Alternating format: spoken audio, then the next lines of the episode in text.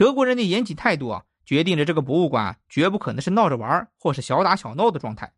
这一点在飞机和船舶这样的展馆里啊，体现的最为明显。德国人甚至直接把船和飞机啊搬进了展馆。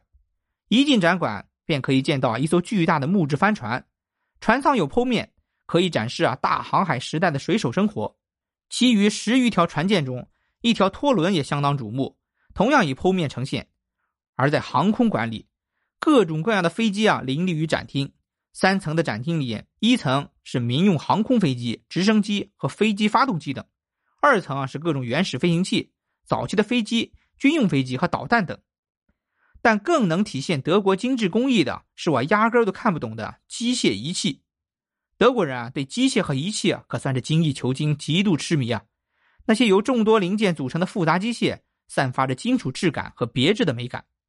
德国大众公司的一个机械臂。便宛如变形金刚，引擎更是重中之重啊！从人力到水力，从蒸汽到油电，一代代不同的设备和交通工具的引擎蔚然大观，甚至其中还包括着火箭引擎。当然少不了的是德国引以为傲的汽车引擎，比如宝马的六缸引擎。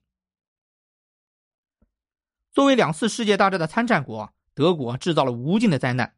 好在二战后已经进行了深刻的反思。不过德国的军事实力啊。确实在两次世界大战中啊得到了极大的体现，甚至出现了许多超前的航空科技。德意志博物馆里啊也有不少的相关展示，颇得军迷的青睐。如德国海军第一艘潜艇 U 一的实物便以剖面呈现。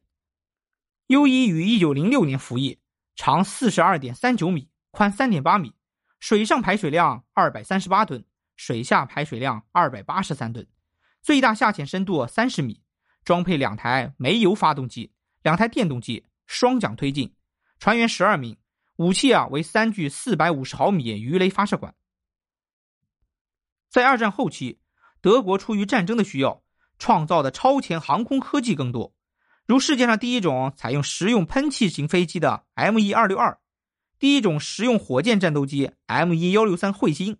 还有世界上第一种地对地巡航导弹 V 一。世界上第一种地对地弹道导弹 V 二，世界上最早的地对空导弹之一莱茵女儿，世界上第一种空对空导弹 X 四，世界上第一种空对地导弹 HS 二九三。他们在战场上并未得到什么使用机会，但如今在博物馆里静静摆放，见证历史。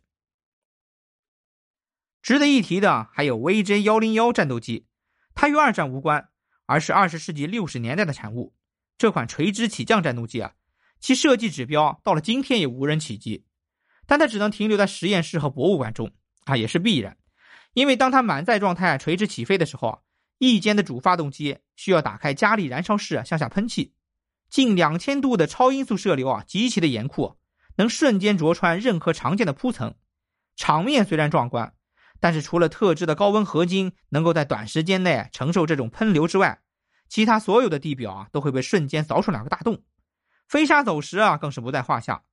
因此啊，这也极大限制了该机的场地适应性。加之该机位于翼尖的四台主发动机啊，必须随时协调工作，否则一旦有一台出问题啊，飞机就会瞬间的快速翻转倾覆，飞行员根本来不及跳伞逃生。另外啊，该机在悬停状态下的升力喷流柱设计啊，对侧风很敏感，